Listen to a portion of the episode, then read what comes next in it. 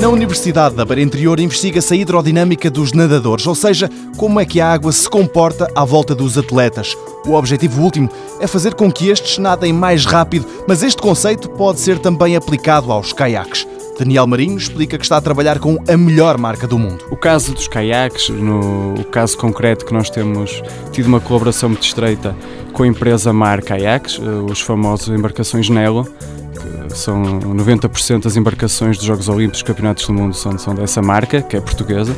Temos tido uma cooperação estreita com eles e nós estamos a tentar auxiliar de que forma é que, no futuro, esses caiaques podem ser ainda mais desenvolvidos de forma a otimizar a performance do remador ou do, do canoísta. Aqui, graças à investigação desenvolvida no Departamento de Ciências do Desporto da UBI, o trabalho é de minúcia. Claro que aqui a tecnologia tem evoluído imenso, por isso os grandes desenvolvimentos já foram feitos, mas há sempre determinados pormenores que se podem afinar.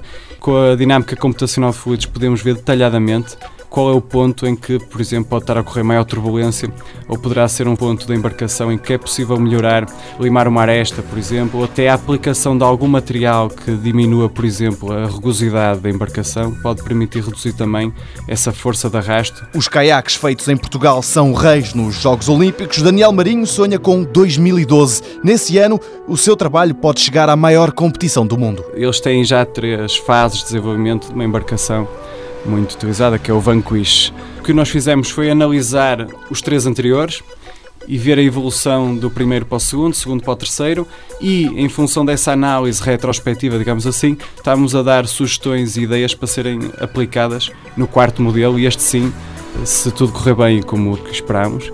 Em princípio, alguns dos resultados que nós sugerimos à empresa que está responsável pelo desenvolvimento desse protótipo, dessa embarcação, poderão já ser utilizados para os Jogos Olímpicos de 2012. E como é habitual nestas coisas, novos recordes estão a caminho.